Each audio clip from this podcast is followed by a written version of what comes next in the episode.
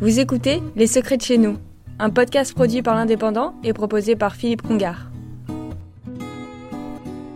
Unique en Europe, en Catalogne, l'hôpital international de Puigcerdà. Structure transfrontalière, à deux heures de voiture de Barcelone et de Perpignan, il est né tout là-haut, non loin de la station de ski de Foromeux, grâce à la volonté des habitants des deux côtés de la frontière. Les politiques sont allés chercher de l'argent, la région Catalogne, la France et l'Europe ont voté pour.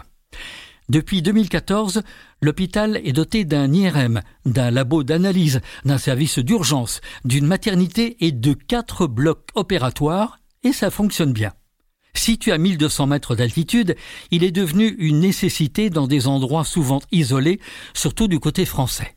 Le bâtiment est implanté du côté espagnol à Pucerda, avec des lois différentes des nôtres. Par exemple, les enfants nés dans l'hôpital sont considérés comme nés à l'étranger, en Espagne.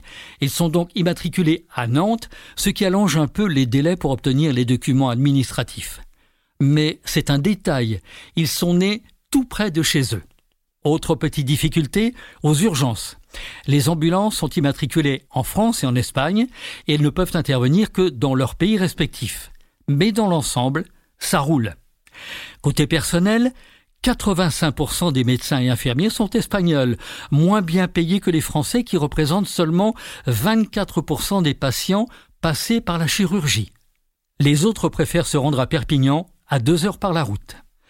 Globalement, ce modèle unique en Europe, évolue dans le bon sens, et c'est tant mieux.